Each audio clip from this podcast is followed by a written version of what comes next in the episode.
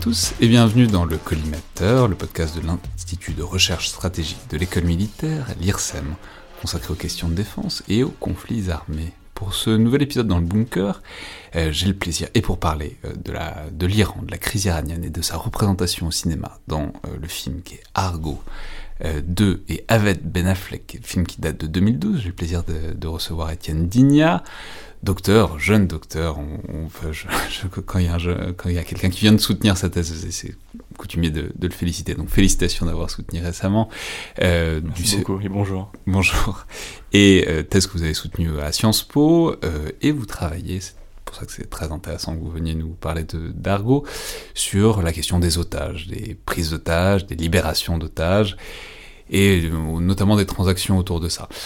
Euh, donc thèse que vous avez euh, soutenu récemment, et évidemment ce film Argo, alors pour ceux qui l'auraient pas vu, je vais rapidement le pitch, c'est évidemment un film qui a lieu autour de la révolution iranienne de 1979 et de la prise d'otages euh, à l'ambassade américaine de Téhéran par, euh, disons, la foule euh, des, des, révolutionnaires de la, de la révolution islamique, dont s'est suivie une très longue euh, prise d'otage d'un certain nombre de fonctionnaires, d'un certain nombre de gens qui travaillaient à l'ambassade américaine à cette époque-là, ce qui était évidemment un très grand choc, tant pour euh, des raisons d'image des États-Unis que aussi pour, euh, disons, l'atteinte au symbole qu'est une ambassade à l'époque. Mais ce qui est tout à fait intéressant dans ce film donc de 2012, Argo, euh, qui, soit dit en passant, on peut le dire, marque aussi un peu le retour de Ben Affleck, puisque c'est un film qui a quand même remporté l'Oscar du meilleur film, euh, qui, marque la fin d'une traversée du désert dans ce personnage intéressant qu'est Ben Affleck dans le cinéma américain.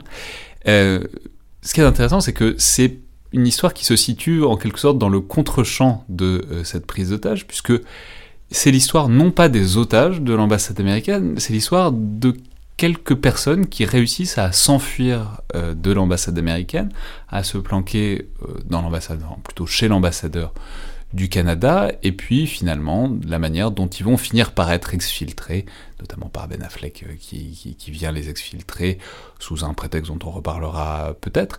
Mais c'est pas une histoire de prise d'otage, c'est pas l'histoire, les histoires sur lesquelles vous travaillez habituellement, de ces tensions sur les otages qu'il faut libérer, c'est qui donnent lieu à une négociation. C'est ce qui se passe un peu à côté sur des gens qu'il faut libérer quand même, mais sans qu'il soit ouvertement pris en otage. Donc dites-nous peut-être euh, ce qui vous a intéressé dans ce film, dans cet argot, et euh, ce que ça montre ou ce que ça ne montre pas, disons, des, situations euh, en tout cas de libération. Alors, plusieurs choses. en préambule, c'est un film que j'ai beaucoup apprécié quand je l'ai vu au cinéma et sur lequel je suis devenu plus critique avec le temps. Un peu à l'image du, du, podcast que vous avez réalisé sur 1917 de Sam Mendes. C'est-à-dire que été pris dans, dans l'histoire. Dans, et puis, euh, euh, j'ai une analyse qui s'est euh, qui s'est forgée avec le temps, qui est un peu différente. les choses qui m'ont intéressé dans, dans, ce film sont de, de, trois ordres. premièrement, c'est déjà en tant que tel un objet cinématographique intéressant, avec un effort sur la forme. vous l'avez dit, c'est un film qui a rencontré un succès critique et commercial. Il a reçu l'Oscar du meilleur film, de la meilleure réalisation, le César du meilleur film étranger. C'est un, un des films les plus récompensés euh, de la dernière décennie. Ça, on peut dire que peut-être que ça joue aussi sur un truc américain, parce que, bon, en, France, pour nous, c'est pas un. Enfin, c'est un truc, on sait que ça a eu lieu, cette prise d'otage de l'ambassade américaine. Et ça, c'est pour le coup assez bien retranscrit dans le film. C'est l'espèce d'immense traumatisme dans l'opinion publique américaine, qui était d'avoir tous ces otages au cœur du Moyen-Orient qu'ils n'arrivaient pas à libérer pendant des mois. Quoi. Alors j'allais y venir, la, deuxième raison c'est que c'est un film qui, met, euh, qui est inspiré de faits réels et qui met l'accent sur un élément méconnu d'une crise, elle, très célèbre, qui est euh, la crise euh, des, des otages de l'ambassade des États-Unis en Iran. Et la troisième chose, c'est que justement le film oscille tout le temps entre fiction et réalité. il questionne profondément d'ailleurs le pouvoir de la fiction, on pourra, on pourra en discuter, et, et, et prend même des libertés en vérité avec, euh, avec l'histoire. Et donc je voulais aussi en parler ici euh, pour mettre l'accent sur ces libertés euh, prises avec l'histoire et d'ailleurs qui en tant qu'historien devrait, devrait vous intéresser.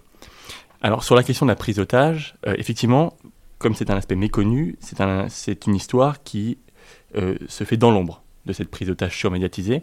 Donc c'est l'histoire de six diplomates qui se réfugient dans l'ambassade du Canada. Et c'est intéressant car, car, là où la plupart des prises d'otages euh, font l'objet d'un traitement cinématographique qui passe ou par la négociation ou par l'usage de la force. En vérité, Argo montre une forme de troisième voie, euh, qui est l'exfiltration. Et qui peut, par définition, fonctionner, car ces euh, diplomates américains sont détenus en secret, sont réfugiés en secret dans l'ambassade du Canada. Donc c'est en fait un déplacement euh, du traitement d'une prise d'otage par un événement qui, qui, est dans l'ombre. à ce titre-là, c'est un film qui est assez rare. Hmm. Et alors, oui, parce que c'est très étonnant. On, a l'impression d'être tout le temps dans, effectivement, dans l'ombre ou dans le contre-champ d'un truc sur lequel, apparemment, je sais pas, j'étais pas né en 79, vous non plus, mais on dirait que ça a été extrêmement important, que ça faisait la une de tous les JT américains, enfin de toutes les télés américaines en permanence.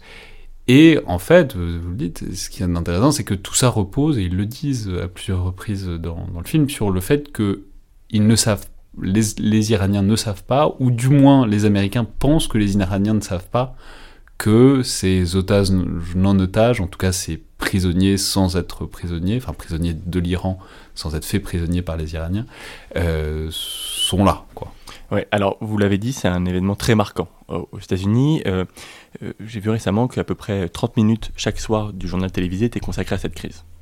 Euh, et, en dehors de cette. Euh, c'est fascinant parce qu'on se demande qu'est-ce qu'il pouvait raconter en 30 minutes. Mais alors, ce qui est intéressant, c'est donc il y, a cette opération clandestine de libération des otages, mais il y a aussi une autre opération clandestine qui a eu lieu à peu près à la même époque, qui est l'opération Desert One, qui était une opération de secours par la force euh, et qui a été un désastre. Et en fait, les, les, les, militaires. On peut juste rappeler simplement ces deux hélicoptères qui partent pour, pour aller euh, les exfiltrer qui sont je ne vais pas réviser juste avant mais c'est il enfin, y a un hélicoptère qui tombe en panne au-dessus du désert le deuxième hélicoptère qui tombe aussi en panne en essayant de sauver le premier bref désastre absolu de libération par la force voilà. et, et, et, en fait les Delta Force enfin les, les, militaires américains quand ils ont préparé l'opération ont notamment regardé ces journaux télévisés car en fait les Iraniens euh, par une profusion d'images donnaient beaucoup d'indices aux Américains. Donc en fait, on suppose que, ces journaux télévisés, en fait, en réalité, relayaient une forme aussi de propagande euh, du pouvoir iranien dans le traitement euh, de ces otages. et effectivement, ce que raconte cette histoire-là, Argo en l'occurrence, c'est l'histoire d'une opération clandestine. Et c'est là tout l'intérêt. D'ailleurs, le film est, tiré donc de, documents classifiés, puis déclassifiés par Bill Clinton en 1997. Et, d'ailleurs, on le voit aussi à la fin du film, euh, quand, Tony Mendez, donc le personnage principal, réussit à, faire sortir ces six diplomates euh, d'Iran, il est récompensé par l'Intelligence Star, et en fait, c'est une cérémonie secrète. Euh, donc le film nous fait entrer, en fait, dans, dans l'envers de la surmédiatisation de cette crise, qui a été cette opération clandestine. Là où c'est intéressant, c'est que ça montre en quelque sorte aussi euh, la suspension des conventions, en quelque sorte. C'est-à-dire, on se retrouve dans cette situation où personne n'a de clé pour gérer une situation, et ça dit quelque chose d'intéressant de ce que c'était que la révolution iranienne et les relations internationales qui se remettent en place ou pas après. Mais euh, la révolution iranienne, dans une certaine mesure, a brisé tous les tabous, notamment en politique internationale, en relations entre États, par la prise d'une ambassade, ce qui était pas tout à fait inédit. Enfin bon, c'est dans, le monde contemporain des relations diplomatiques contemporaines. Suffisamment rare. Ça, l'était.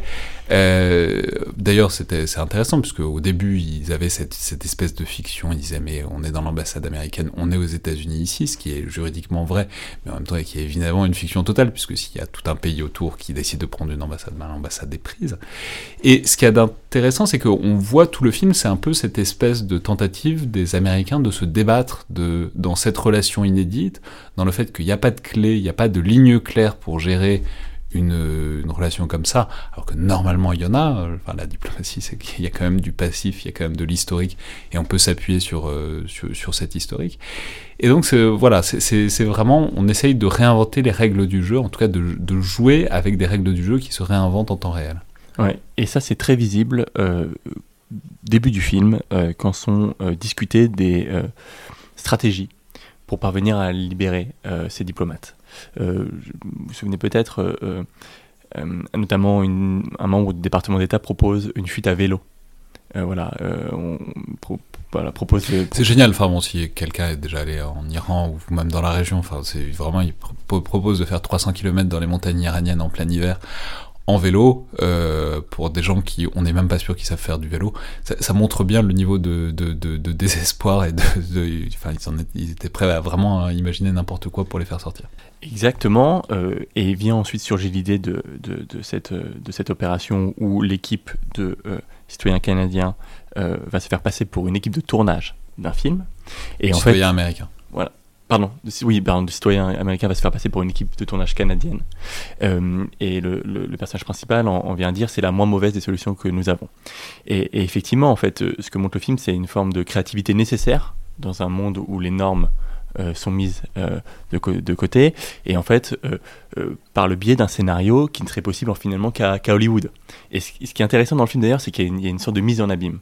En fait, vous avez un scénario qui ne serait possible qu'à Hollywood qui va finalement être bien réel, grâce à l'aide et au prétexte d'un faux film qui s'appelle Argo, qui va être produit à Hollywood. Qui va être produit à Hollywood. Euh, et pour parler de ce film, de ce faux film, vous avez ensuite Ben Affleck, qui 32 ans plus tard refait un film à Hollywood. Alors, je, juste ça pour, pour tous ceux qui n'auraient pas le truc euh, tout à fait en tête, donc on a commencé à le dire, mais ils ont zéro plan, zéro option pour faire sortir ces six personnes, dont en fait ils peuvent même pas révéler la présence. Toute leur sécurité repose sur le fait que les Iraniens ne savent pas qu'ils sont quelque part euh, en Iran. Et donc, euh, à un moment, ils évoquent de les faire passer pour des ONG, mais c'est pas possible parce qu'il y a personne, il y a, il y a zéro ONG euh, en Iran dans cette période-là. Les faire passer pour des instituteurs, mais il n'y a pas d'instituteurs mm. étrangers non plus. Des journalistes aussi. Des journalistes, des journalistes. Alors ça, c'est très intéressant. Parce qu'ils refusent, au motif que cela pourrait mettre en péril les, les, les, journalistes. Et, en fait... et surtout les autres journalistes dans le pays, parce que c'est là où c'est intéressant, c'est que ils sont vraiment, ils jouent sur de, de, de la glace très très fine, ils marchent sur la glace très très fine, parce que euh, si, si on commence à faire passer des jours, des, des, des enfin, si on commence à utiliser le prétexte des journalistes, en fait, les quelques journalistes qui sont encore en Iran risquent de tous se faire exécuter, et c'est envisageable à ce moment-là du point de vue occidental. Et, d'ailleurs, pour l'anecdote, euh, un débat à peu près similaire a eu lieu. Euh, lors de l'opération euh, Jacquet, en Colombie, de libération d'Ingrid Betancourt notamment, puisque l'armée colombienne s'était fait passer pour la Croix-Rouge et en fait avait utilisé des hélicoptères qui, euh, était recouvert d'un logo de la Croix-Rouge. Et, à l'époque, euh, les humanitaires s'étaient plaints, à, juste titre, qu'une telle opération pouvait mettre en péril leur, statut. Parce qu'évidemment, du coup, tous les humanitaires deviennent euh, potentiellement des militaires colombiens. Mais donc, pour, revenir au truc, c'est donc ils n'ont pas d'option, et donc la seule option qu'ils trouvent, c'est d'imaginer que bah il y aurait une équipe de tournage qui serait en repérage en Iran et que du coup ils pourraient faire sortir tout le monde au moment du retour. Ils repartiraient tous en tant que cette équipe de tournage qui demande évidemment des tours de passe-passe entre les deux. Donc effectivement il y a une sorte de fictionnel, enfin la fiction est au, enfin mais c'est c'est intéressant puisque ça, ça renvoie au monde de l'espionnage, aux représentations des mondes de l'espionnage, c'est qu'on ne fait que raconter des histoires tout le temps à tout le monde, ce qui évidemment renvoie à, l'univers d'Hollywood aussi. Bien sûr, d'ailleurs, le, titre de l'autobiographie de Tony Mendes, qui a inspiré le film, s'appelle... Tony Mendes, c'est le personnage de Ben Affleck. Ben Affleck, qui est l'agent qui a inspiré le film, s'appelle The Master of Disguise. Disguise, donc le, voilà, donc le maître du, du, déguisement. Donc il y a, y a, constamment cette idée-là. Et d'ailleurs, ce qui est, ce qui est intéressant, c'est ne serait-ce que le, que le début du film, la scène d'ouverture, les premières secondes. Vous avez l'histoire iranienne qui est racontée avec un storyboard c'est-à-dire une sorte de, rectangle euh, euh, sur lequel, sur lequel euh, on observe des, dessins qui sont en fait semblables au storyboard par lequel, dans le film, le personnage de Ben Affleck présente son faux film aux Iraniens. Et donc en fait, le spectateur d'Argo en 2012 est un peu dans la même situation, à se faire berner comme Tony Mendez en 1980 en Iran a pu berner les, a pu les, les autorités euh, euh, iraniennes. Et c'est intéressant parce que en fait Ben Affleck joue toujours sur cette, sur cette frontière. Euh, il, il, se moque dans la, toute la première partie du film qui en fait est, est, est et partiellement à Hollywood, quand on voit le, faux film comme se monter, le scénario. Toute cette première partie, parce qu'il faut, pour que l'histoire soit crédible, il faut quand même monter une sorte de, de compagnie de production euh, pour que. Et ça aussi, c'est très intéressant, parce que quelqu'un, un personnage qui dit à un moment, mais en fait, il y a des Iraniens partout aux États-Unis, notamment à Hollywood, donc si c'est un truc complètement bidon, ça va se savoir, parce que la communauté iranienne peut transmettre l'information. Donc il faut quand même que la chose ait un minimum de crédibilité pour que ça passe au auprès des Iraniens en Iran. Exactement, il y a même une fausse euh, soirée de lancement du film, etc. Et, et, en fait, euh, donc euh, Ben Affleck fait une forme de satire de la capacité d'Hollywood à créer de la fiction, alors même que son film, en fait, a un rapport très problématique à la réalité et mélange sans cesse la réalité et la, et la fiction. C'est ce qu'on voit aussi dans une deuxième scène qui est importante, je trouve. C'est justement lors de la soirée de lancement du film. En fait, vous avez une, en parallèle le, discours des otages et le discours de la production qui lit le script euh, du, euh, du, film. Et, et, voilà, ces, deux, ces, deux, ces deux discours sont sans cesse mis en parallèle. Et, en fait, je pense que, que, en partie, ce que montre ce film, c'est comment en fait, des producteurs euh, créent leur propre réalité euh, que ce soit donc en Iran au moment de, au moment de, de cette exfiltration ou que ce soit Ben Affleck euh, au moment du, du, film. Alors ça parce qu'il faut peut-être euh, y venir, que vous l'avez dit, vous y avez fait, vous avez déjà semé des indices, mais c'est effectivement un film qui a été très critiqué pour, disons, sa, son rapport au réalisme, sa, sa vision des choses. Alors on, va peut-être rentrer dans le détail, mais globalement, la critique principale euh, à la louche, c'est le fait que tout ça euh, glorifie beaucoup la CIA euh, et les États-Unis en général dans cette libération d'otages, alors que globalement c'est quand même les Canadiens qui auraient fait 90% du boulot euh, euh, dans l'ensemble. C'est une phrase de Carter d'ailleurs, interrogé au sujet du film, qui a dit... Donc, Jimmy Carter, qui était le président qui a commandé l'opération. Et qui est grand absent du film d'ailleurs, qu'on ne voit jamais dans le film. Alors là-dessus, il y a trois choses intéressantes. Effectivement, d'une part, la CIA a participé d'une certaine manière à l'élaboration du film il faut le dire, à la CIA, vous avez un office de liaison qui travaille sur les, productions de divertissement et qui a participé à l'élaboration du film, comme il a pu le faire pour Spy Game ou, ou Zero Dark Thirty. Euh, ça, c'est un, point important. Le deuxième point, c'est qu'il y a effectivement un certain nombre d'écarts euh, avec la réalité. Donc, vous avez mentionné le rôle du Canada, je le, dis brièvement. Euh, l'ambassadeur Ken Taylor, qui était ambassadeur à l'époque au Canada, et donc qui a recueilli ces six diplomates, a été très agacé au moment de la sortie du film. il, a une phrase où, où il dit précisément été présenté comme un tenancier d'hôtel, seulement capable d'ouvrir des portes et de les refermer. Alors même qu'on sait maintenant que c'est lui qui a finalement contacté les Américains euh, pour mettre en place cette exfiltration, c'est lui qui a procédé au repérage, et ses équipes évidemment, de l'aéroport, qui a fait rentrer les visas euh, de sortie, d'entrée du territoire euh, pour, les, pour les mettre à disposition de Tony Mendez une fois arrivé en, en Iran, et c'est lui qui a formé les diplomates pour qu'ils apparaissent plus canadiens que canadiens. Euh, donc euh, il y a effectivement un problème, d'autant plus qu'à la fin du film, euh, un des personnages joués par Brian Cranston explique que finalement on ne va pas, on ne va pas. Brian Cranston, rappelons, c'est l'acteur de Breaking Bad, notamment. Malcolm in the Middle. Bon, peu importe. C'est voilà, c'est l'acteur qui joue un rôle, qui joue le rôle du supérieur de Ben Affleck à la CIA et qui du coup est il, il, apparaît finalement assez peu dans le film, mais, il, mais, il a un rôle qui est important, disons, dans la dans, l'histoire. Et il, euh, il dit euh, nous n'allons pas nous allons masquer la, la, la, l'implication de la CIA pour ne pas mettre en danger les, vrais otages pour le coup, c'est-à-dire qui sont détenus euh, à l'ambassade. voilà, donc en fait comme si le film révélait une vérité que les Américains, par euh, modestie, par prudence, avaient cachée. La réalité est, bien différente. Et ce qui est, problématique, et là j'insiste aussi là-dessus, c'est que euh, j'ai lu récemment un article de l'American Political Science Review, euh, qui, de, daté de 2015, qui analyse l'influence d'Argo sur la perception de, des spectateurs. Et en fait, elle conclut sans appel que d'une part, vous avez plus de 25% des, spectateurs qui ont une, une, vision sensiblement euh, améliorée de la CIA et du gouvernement américain, mais que surtout vous avez la même proportion qui pense mieux connaître l'événement. Alors même que, l'événement euh, euh, lui-même n'est pas raconté fidèlement dans le film. Et, une dernière chose là-dessus, c'est la scène de fin. C'est la, dernière scène, entre, entre, guillemets la dernière séquence, les 15 dernières minutes. Alors pour, pour le dire rapidement, donc vous Tony Mendez, donc alias Ben Affleck, procède à l'exfiltration avec les euh, six diplomates euh, donc grimés en équipe de tournage euh, et se rend à l'aéroport de, de Téhéran. Et en fait, là, vous avez un suspense artificiel qui a été créé, où en fait, la fiction dépasse le réel comme si le réel n'était pas assez en lui-même intéressant.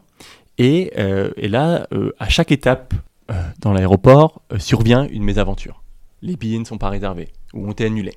Alors il faut s'y reprendre à deux fois pour finalement les billets soient, euh, soient euh, disponibles. Euh, il y a un problème au moment du contrôle de passeport à la sortie. Et à la toute fin, les, les, les, les, diplomates américains auraient été masqués et s'ensuit sur le tarmac de l'aéroport une poursuite, une course-poursuite entre des, entre des, pick-up et, et l'avion. Et alors qu'en réalité, quand vous lisez l'autobiographie de Tony Mendez, il vous dit l'expression c'est euh, euh, euh, smooth as silk, donc comme dans du beurre. Sous-entendu, rien de tout ça ne s'est passé. Et voilà, ça fait partie des, arrangements que qu'opère Ben Affleck avec, avec la réalité. Mais bon, c'est intéressant, c'est parce que effectivement, les histoires euh, d'espionnage, euh, mais aussi d'otages, de libération d'otages, enfin, ça dit peut-être aussi quelque chose de ces opérations-là et du fait qu'elles sont probablement moins spectaculaires et moins visibles et moins euh, cinématographiques dans la vie réelle que de ce qu'on a besoin de faire pour faire un film hollywoodien. C'est vrai, et, d'ailleurs, il faut aussi mettre ça en perspective avec la forme, puisqu'on a finalement assez peu parlé de la forme depuis le début, et je voudrais quand même en dire un mot. C'est une forme qui est assez brute. Euh, c'est-à-dire que euh, vous avez une caméra qui est régulièrement euh, mise sur l'épaule du, cadre, c'est-à-dire que voilà, vous avez un effet de, de, de, de, film tourné à l'épaule d'une certaine manière. vous avez une, une, luminosité qui est assez terne, assez brute également. D'ailleurs, par exemple, dans la première scène du film, qui est la scène d'assaut de l'ambassade, Ben Affleck avait demandé à ses cadreurs de se mettre au milieu de la foule des figurants, habillés en figurants, pour, pour, pour, mimer cette impression de documentaire. Donc parfois, on a, on a quasiment le sentiment que le film est, est, à la limite du, du, documentaire, et donc évidemment, on ne peut pas s'empêcher de le mettre en perspective avec, euh, avec pour autant la, la, la, fiction euh, et, et, le, et la liberté que prend, que prend Ben Affleck. Et, et cet aspect documentaire, il contraste d'ailleurs, ce qui est aussi intéressant, avec la vision d'Hollywood, qui elle, pour le coup, est très artificialisée. C'est-à-dire que les lumières sont beaucoup plus chaudes, euh, à Hollywood. Vous avez un jeu beaucoup plus esthétisant euh, dans les passages qui sont, qui, sont, euh, qui sont les passages hollywoodiens. Et en fait, cette dichotomie, on la retrouve dans tout le film. C'est-à-dire l'opposition entre Hollywood et Téhéran, elle est structurante. Ce sont deux villes entourées de collines. Ce sont une ville, il y a, d'abord une ville Hollywood où, là, où il y a une profusion de luxe, une autre ville où il y a une profusion de rigueur, de rigorisme. Et, et je pense que ça traduit aussi quelque chose qui est, d'une certaine manière, le manque de nuance du film et notamment sur la réalité iranienne. Ça, je pense qu'il faut aussi dire un, mot là-dessus. Euh, c'est-à-dire que euh, euh, la vision qui est transmise par le film est une vision uniquement américaine. C'est-à-dire que d'ailleurs, beaucoup d'images du film sont en fait des images qui sont diffusées dans la, dans la télévision des citoyens américains et on voit les citoyens américains regarder la télévision, qui a vraiment cet, effet de, myopie américaine sur, l'événement. Ce qui d'ailleurs traduit aussi dans une forme d'impérialisme culturel, dans le sens où l'histoire iranienne au début du film est aussi racontée en comics. C'est-à-dire ce qui traduit aussi quelque chose d'une certaine manière. Et, euh, ensuite, alors comment sont représentés les Iraniens dans le film? C'est d'abord une foule, quasiment tout le temps. Vous avez affaire à une foule. Une foule vengeresse. La première image du film, c'est un drapeau américain qui brûle. Une, foule en colère où la suspicion règne à la fois entre Iraniens et envers les, étrangers. Et vous avez finalement des revendications qui sont très peu articulées. Il n'y a, pas vraiment de discours audible dans le film euh, des, des, des, Iraniens. Alors, il ne s'agit pas de dire que... Euh, non, mais s'il y a un truc, c'est ils veulent, ils accepteront de libérer les otages, qui, encore une fois, c'est pas ce qui est au cœur du film, mais c'est les otages de l'ambassade, en échange contre le retour, l'extradition du chat en Iran, puisque rappelons que le chat s'est réfugié aux États-Unis. Oui, mais justement, ce qui est intéressant, c'est que la traduction de cette demande, elle est faite en fait à la Maison Blanche. C'est-à-dire que quand vous regardez le film, vous avez des, vous avez des, des, euh, des, fonctionnaires américains qui regardent la télévision et un qui demande à l'autre mais qu'est-ce qu'il demande Et là l'autre lui il demande ça, ça, ça. Mais en fait, ce n'est pas les Iraniens qui en, ce n'est pas les Iraniens qui en eux-mêmes expriment cette, euh, cette demande. Donc ce que je veux dire, c'est que tout est fait pour entre guillemets les mettre à distance. Et ça, c'est quand même, c'est quand même également, il me semble, quelque chose d'intéressant. D'ailleurs, Téhéran est, décrit dans le film comme, le, je cite, le pire endroit sur Terre. Donc il y a quand même une forme de, de, de, manichéisme en vérité dans la, dans la représentation qui est faite. Alors évidemment, le contexte. Et c'est là que c'est intéressant, c'est qu'à tout point de vue, c'est la vision américaine de ces événements-là. C'est-à-dire, c'est la vision américaine euh, de de l'Iran, qui a peut-être pas tellement bougé encore aujourd'hui. C'est la vision américaine des événements, c'est la vision américaine de qui est le coupable, c'est la vision américaine de qui est le cruel, c'est la vision américaine de qui est qu'est-ce que c'est que le Moyen-Orient. Bah, globalement, c'est une foule. Euh, c'est une foule problématique et en colère. Et puis c'est aussi une vision américaine de qu'est-ce qui se passe quand il y a un truc un peu ambitieux, un peu, un peu héroïque qui se passe. Ben, c'est forcément euh, la CIA. Enfin, c'est forcément les services secrets qui font des trucs euh, incroyables.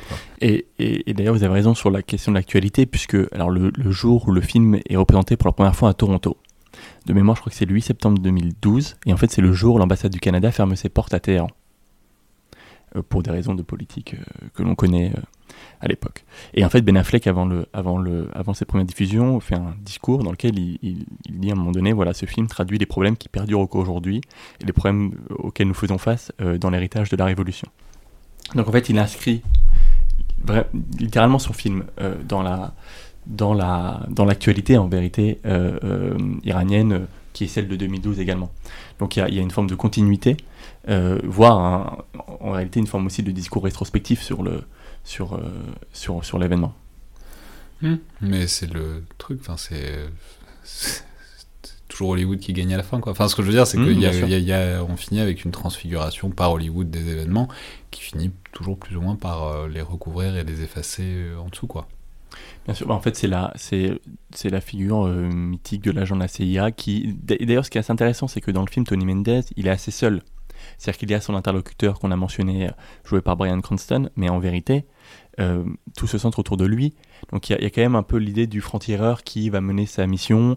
Euh, il est d'ailleurs, il, apparaît comme quelqu'un de très efficace et par contraste très efficace dans l'urgence iranienne. Et par contraste, vous avez une forme de lenteur de l'administration américaine. Par exemple, au moment où les billets sont censés être annulés, en fait, on voit que l'administration tarde à, réagir pour les autoriser de nouveau, puisque euh, Ben Affleck, Tony Mendez les met devant le fait accompli en arrivant à l'aéroport avec avec les otages. Donc en fait, il y a, pour le coup cette, manière très américaine également de représenter euh, l'agent de, la, CIA qui en fait face à, une macrostructure qui, qui, euh, euh, parfois à la peine en fait se révèle par son ingéniosité et par sa, par son, par son courage d'une certaine manière. Mmh. cela étant, il y a aussi un truc de... Oui, et, et c'est il y a une critique plus générale de la macrostructure du département d'État américain parce qu'il y a un truc sur lequel le film est pas est assez explicite, c'est sur le fait que, dans une certaine mesure, les États-Unis l'ont bien cherché. Euh, C'est-à-dire mmh. le, le, bon, pas ceux-là, pas les otages, pas euh, ceux qui sont en cavale, mais sur le fait que bah, les États-Unis ont fait un coup d'État en 53 contre Mossadegh, et puis surtout ont aidé et soutenu euh, la police politique du Shah et a torturé à assez grande ampleur. Et ça, le film le dit assez clairement avec cette idée que, bon, on l'a bien cherché. En fait, on est en train de gérer les conséquences d'un truc qu'on. Le film le dit dès le début. Alors là, pour le coup, j'ai plusieurs fois fait, référence à la, première scène, le, récit de l'histoire iranienne. Euh, donc vous avez ce, on parle, on parle de, l'empire perse, etc. Puis ensuite vous avez euh, élection de, élection laïque, euh, puis coup d'État des États-Unis, puis euh, révolution iranienne.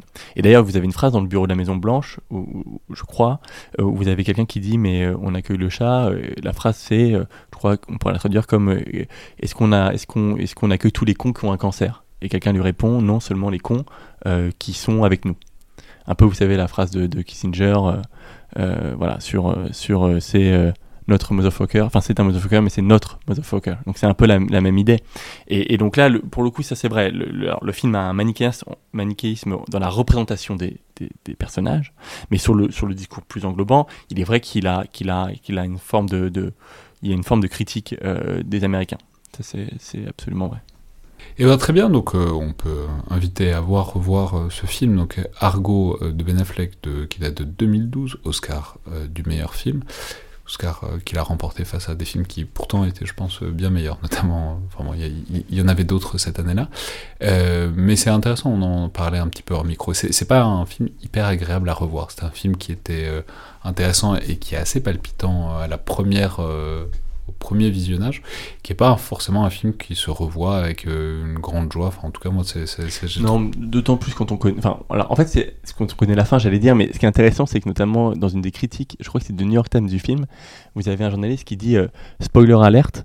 Alors que c'est inspiré de faits réels. Pour vous dire à quel point en fait parfois le, film euh, s'en éloigne, mais en fait une fois qu'on a une fois qu'on a qu'on a regardé une première fois le film, en, vérité euh, le film tient beaucoup à son à son suspense en fait.